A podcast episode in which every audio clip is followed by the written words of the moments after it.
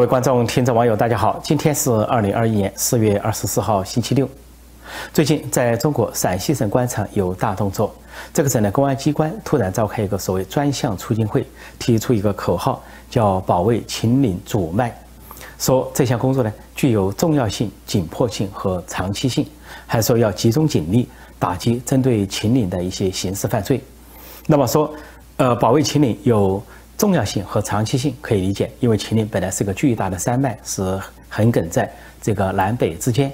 说长期性也可以理解，因为针对如果是环境保护或者是其他生态治理，它是一个长期性。但是说紧迫性却耐人寻味，很有玄机。因为实际上这个针对明年的二十大，针对习近平的连任之路，习近平想突破改革开放之后党内形成的陈规，就是领导人两期。啊，两届到期下车，但他不甘心，他要连任，想长期执政乃至终身执政。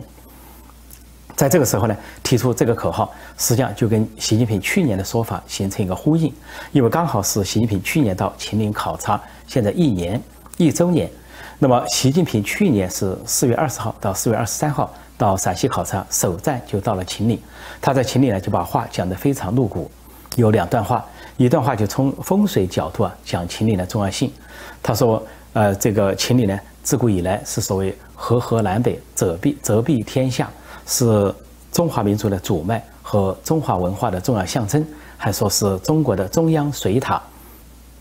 还说保护好秦岭，保护好中华民族的主脉，对中华民族的振兴具有重大的意义。”这句话带有迷信色彩，就说是主脉，你保护好就能够振兴，或者说强盛等等。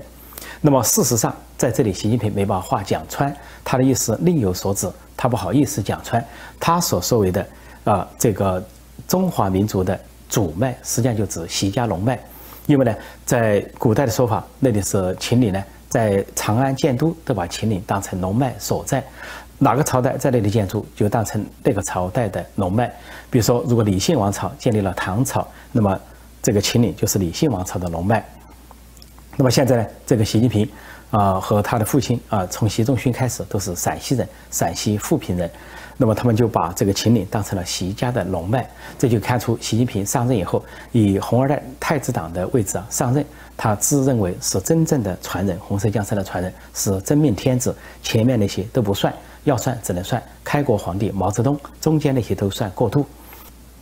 在习近平的授意和暗示下，他父亲原来在陕西富平县有个小小的墓园，最后就被一个叫做啊景俊海的阿谀奉承的小官，呃，相当于是太监人物，当代的海公公，就扩建，扩建了这个陵墓，变成陵园，扩建了十倍、百倍都不止，一直扩建到所分两期工程，达到了南京中山陵的九倍。啊，南京这个明孝陵朱元璋这个明孝陵的四倍为止，然后就称为陵园，占地极为广阔，就象征着在那里呢有一个所谓红色基地，也就是一个先皇所在，而把习近平曾经插队的梁家河也打造成红色圣地，那么秦岭就成了习家和习家军下功夫的第三站。那所以去年在啊习近平考察秦岭的时候，除了说了主脉这一类话，在暗示。这是习家主脉、习家龙脉之外，还说了另外一番露骨的话。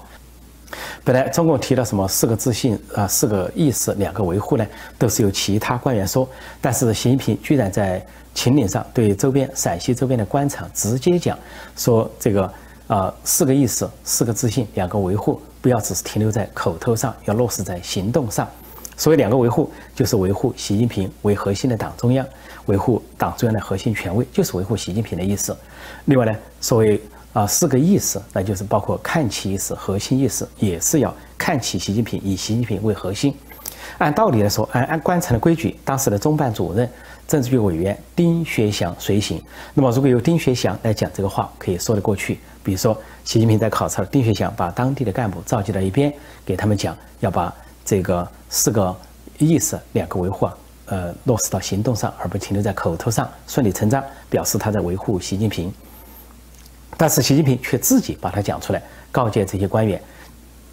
意思就仿佛啊拍着自己的胸口，在告诉这些陕西官场：你们要以我为核心，要看起我这个核心，要拥护我、拥戴我，不得有二心，啊，不能够只是在口头上，而且要落实在行动上。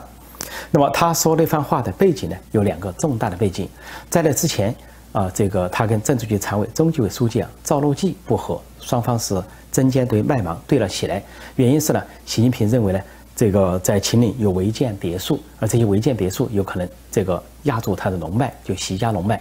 他多次发令，说发前后发了六次指示，叫陕西官场要清理秦岭的违章别墅，要拆建。但是陕西官场呢，却顶着不败，因为陕西官场实际上是中纪委书记赵乐际的这个天下。赵乐际先后在青海省当省委书记，后来在陕西省当省委书记。那么青海省、陕西省大批的后继的官员都是赵乐际的亲信、心腹和部下，就包括当后来继任的陕西省委书记赵振勇，又姓赵，同姓，那么就是呃赵乐际以前的大秘亲信，后来当了陕西省委书记。而赵振勇对习近平这个指示啊。就可以说拖着不办，或者说不以为然。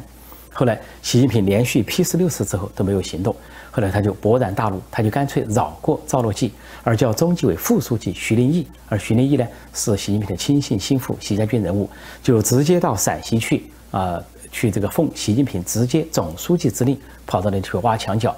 结果挖来挖去的结果，就把整个陕西官场都挖垮了。把这个陕西当过省委书记的赵正义，还有当过西安市委书记的魏明洲等大小官员，还包括省委秘书长、西安市的副书记，还有一些副省长，全部拉下来投入大牢。把他们全部拉下来之后呢，才能够去拆建违章所谓的啊这个秦岭的违建别墅。违建别墅拆了啊，习近平才到了秦岭，这是一个大事。他跟赵乐际的权力斗争告一段落，以他总书记压倒中纪委书记啊为。这个一个阶段性的胜利。那么第二件事情，他到秦岭还有一件事情，就是去年四月十九号在北京发生了不同寻常的事情，就是公安部副部长孙立军突然落马被抓。结果第二天，习近平就启程到了秦岭。通常在北京发生了这个重大官员的落马事件，或者跟政变疑云相关的事情，习近平马上就出现在外地，一会儿出现在青海，啊，有时候出现在陕西，有时候出现在山西，实际上是。出京避祸，因为你抓了一个公安部副部长孙立军，你不知道他有多少同僚同党，或者说他的密友。那么抓到他之后，其他人跟他相好的人会不会有动作？会不会有意外动作？比如突然攻击？习近平没有把握，就赶紧离京出走。实际上就是白天部署了抓孙立军，当天习习近平就离开了北京。第二天二十号就出现在秦岭上，说这又是一个重大的事件背景。这个背景就是说，习近平当时认为自己权力。还不稳固，权力不保，随时有人对他觊觎或者对他下手。而孙立军呢，我当时判断最大的可能性，他是泄露了武汉的秘密，因为他是大瘟疫期间坐镇武汉的公安部副部长，而他是唯一拥有一个啊拥有公共硕士头衔的公安部副部长，同时也是唯一一个在澳大利亚留学过的公安部副部长啊部长级的高官。那么他呢？坐镇武汉之后，知道了武汉这个大瘟疫的秘密，尤其武汉实验室，也就是武汉病毒研究所的秘密，他有可能把这个秘密呢泄露给了澳大利亚，或者说，以跟澳大利亚相关的五眼联盟，就包括美国、加拿大、英国、澳大利亚、新西兰这个五眼联盟。那么，但是不慎呢，呃，事情的泄露，习近平就勃然大怒，那就把他给抓起来，下入大狱，说他全是给他加的政治罪名，到现在没有找出，事情过去了一年了。没有找出一条经济罪名给孙立军，到现在孙立军的案子也没有处理，就把他抓起来了，说他是违反了纪律了，违反了规矩啊，不知敬畏啊等等，全都是政治上的罪名，什么两面人、两面派等等，对党不老实不忠诚，也对习近平不老实不忠诚，在政治罪名下把一个公安部副部长给投入了大牢，然后习近平就到了秦岭，这就是他的背景，所以从那个时候开始。国内外都清楚了，习近平把秦岭当成他的龙脉，当成这个习家王朝的龙脉。这个在古代呢，有一些事例说，在唐朝之前，那么中国十几个朝代都在长安建都，就是现在的西安。那么在唐朝之后呢，啊，这个长安就基本上废了，呃，被后来的作家贾平凹称为是废都。那么就是宋朝以后都不在。啊的这个长安建都，但是长安建都的时候也有个讲究，那你说秦岭是主脉，啊是龙脉延伸，跟长安是相延伸的。如果说有些事情压住了龙脉，动了风水，就可能出大祸。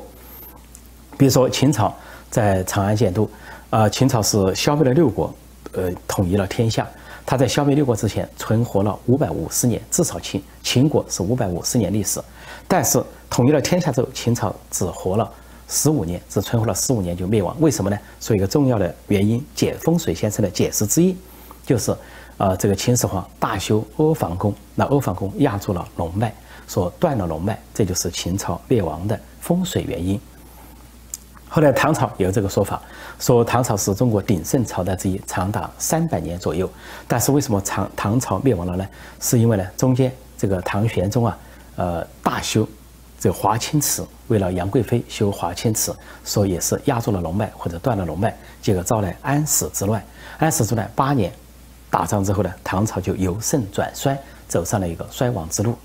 所以有了这样的历史教训，就认为呢，龙脉不能被压住，在长安或者是秦岭都要谨慎动工的话，尤其不能大兴土木。那么现在呢，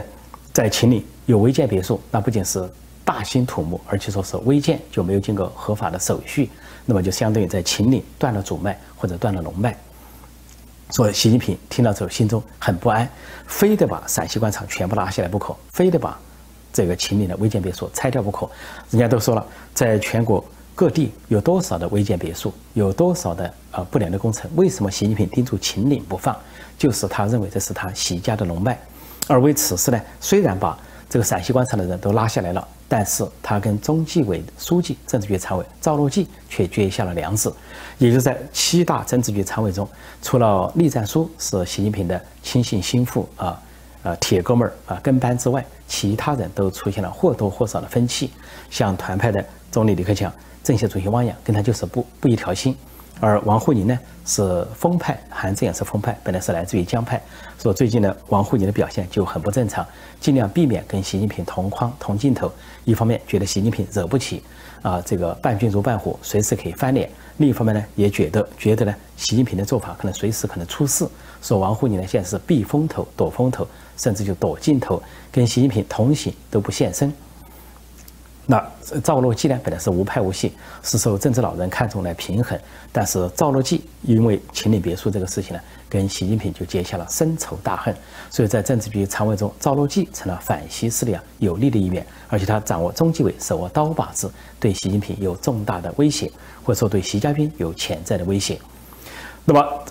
到了今年就是一周年了，就是秦岭一周年，陕西官场突然动起来了。因为陕西官场都是习近平布置的人马了，呃，把这个赵赵乐际啊、赵正勇都拉下去了，所以陕西官场现在也姓习。本来习近平派了个习家军人物叫胡和平主政陕西，但胡和平主动放弃了，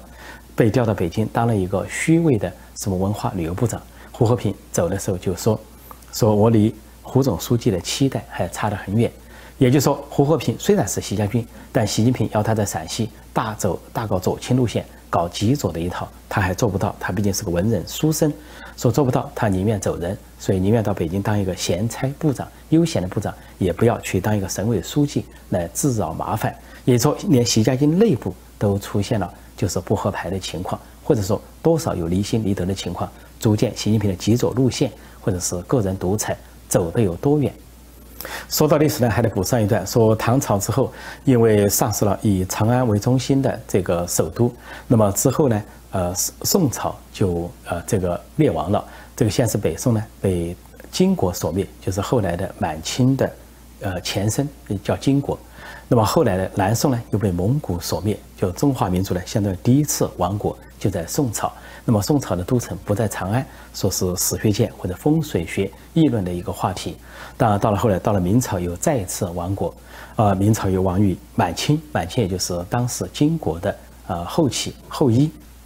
因为金国呢，先是被蒙古所灭亡，那么后来又慢慢复国，就在东北。所以这次具体讲到说习家龙脉，或者说是中共这个红色王朝的龙脉的时候，就有风水学家说说习近平搞错了，因为中共呢都跟这个满清一样是从东北崛起的，从东北山海关进来的。那么满清呢是个外来政权，而中国呢是意识形态上的外来政权。因为当时中国呢，毛泽东派了林彪带领十万红军去抢占东北，是在苏联的帮助之下，背靠苏联。林彪的军队虽然骁勇善战，但是在东北最初几乎立不住脚，是因为遇到了国军中最强悍、最骁勇的一个劲旅，那就是新一军，是由孙立人将军所率领的新一军。啊，孙立人在美国受训，所以当时中共提出啊，说不怕中央军，就怕新一军，最怕孙立人。说呃，林彪跟孙立人交手屡战屡败，一直逃到了中苏边界，几乎灭亡。后来是毛泽东和周恩来啊，通过这个美国特使马歇尔。啊，这个去告状、去协调，硬说要跟国共合作，希望国民党不要追击。然后呢，蒋介石又加上孙孙立人和新一军，不是蒋介石的嫡系部队，蒋介石把孙立人和新一军调离了东北，这样，呃，林彪就死灰复燃，败部复活，反攻回来，占领了东北。最后，呃，林彪纠合了七十万之众之后啊，就从东北山海关入关。那么入关的时候，就沿着当年满清多尔衮入关的路线。大举入关，包围北平、天津，这就是，呃，国军、国民政府败局的由来，也是共产党立足的由来。所以呢，从共产党这个发家史看呢，它跟满清一样，它的龙脉在东北。啊，在中国风水史上有一个叫北龙的说法，就是东北。那么在西安这一带叫中龙的说法，就是指的中华这个腹地或者中原之地。本来历史上没有中国这个国名，那原来的中国是指中原之国或者中原之地，就指长安、洛阳这一带。所以中共所建立这个红朝，就跟满清所建立的清朝一样，啊，它是北龙而不是中龙，它的首都啊都在北京，就沿袭了原先的啊这个蒙古的首都啊元朝的首都，还有就是满清啊它的首都北京，所并不在长安。所以，当习近平上来是以红二代、太子党自居，认为是中共红色第二代，是真正的接班人。但是，他的首都在北京，并不在西安，仅仅因为他的祖上在陕西。那么，有一个说法啊，说是称王子和在秦州，他就以为应验了习家，应验了习仲勋和习近平两代。说习近平、习家军和周围的人呢，就以为这是一个秦朝的复活。说现在中国还有个电视剧正在热播，叫《大秦雄风》，似乎在暗示啊，这个习近平、习家族。所以在这个道理下呢，习近平就把秦岭当成他家的主脉或者是龙脉，现在就要陕西官场发出总动员令，进行什么保卫龙脉这个动作。啊，这个动作就是瞄准明年的十二十大，也就是说有紧迫性。啊，习近平在二十大已经做了精心的布局，各方面从国务院、人大啊，这个方方面面，习家军啊，卡位啊，习家军占领权力要津等等，一直到前几天我讲的，呃，把人大修法修改组织法之后，把本来要经过总理提名的副总理人选、国务员的人选这个权利呢，也移交到人大常委会，以表示栗战书。王晨这些习家军所把握的一百七十人组成的人大常委会，也可以跟总理的权力一样，可以提请任命副总理和国务委员。说这些动作都表明了习家军啊精心策划、精心计算，对明年的二十大志在必得。但是就在这样的情况下，习近平仍然不放心，对他的龙脉主脉不放心。原因在哪里？原因就在共产党领导人虽然讲无神论，虽然说是唯物主义，但是他们个个都很迷信。从毛泽东开始，虽然号称无神论大无畏，但是毛泽东从一开始就是一个迷信大家。那么在进北京的时候，他选的日子是九月九号。另外呢，他的这个呃卫戍部队，也就是御林军，编号是八三四幺。因为有风水先生说他活八十三岁，掌权四十一年，从一九三五年遵义会议算起到一九七六年。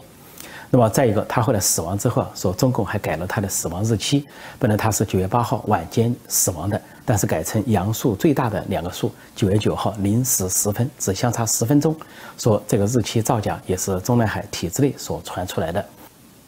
毛泽东发动文革动因之一也是基于迷信，他跟刘少奇搞权力斗争，但是并没有把握。但是有一回，他到这个杭州灵隐寺抽签，想试试他能不能斗垮刘少奇，结果抽的一个上上之签，上面写着“威命不可当”。然后毛泽东大喜，就决议发动文革，打倒刘少奇。后来果然如愿以偿。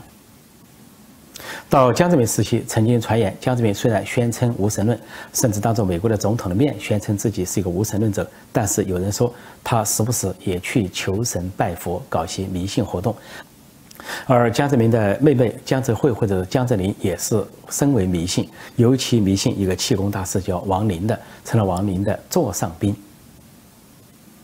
所以现在到了习近平，同样的。号称无神论，同样的号称是唯物主义者、马克思主义者，但是同样的迷信，他的迷信就在于认为秦岭这个主脉实际上是他习家的龙脉所百般的保护。另外呢，实际上他这个龙脉的事情还有其他事情，比如说去年十二月，呃，寒冬腊月非常冷的时候，他非要下令拆迁这个北京郊区昌平的一个叫香堂文化村，而习家军人物呢，北京市委书记蔡奇亲自督政要拆迁那个村，而那个村还住有很多红二代人物，一些著名的艺术家。啊，一些教授等等，但是呢，他们不顾这些阻碍，非要拆香堂文化村。原因之一就是说，香堂文化村呢被风水先生告知说压住了北京的中心线，就压住了龙脉，对习近平不利。所以哪怕是寒冬腊月都要强行拆除，以至于不惜得罪中国原先一个政治局常委叫陶铸，被毛泽东迫害之时，陶铸的女儿陶思亮都住在那里。还有呃，大学的教授像杨玉胜老人，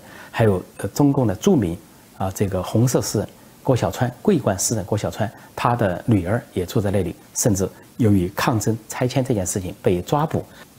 习近平和习家军敢冒天下之大不韪强行拆迁湘潭文化村，就在于说压住了龙脉，而要保住龙脉，保住习近平的龙位、龙座、宝座、权位。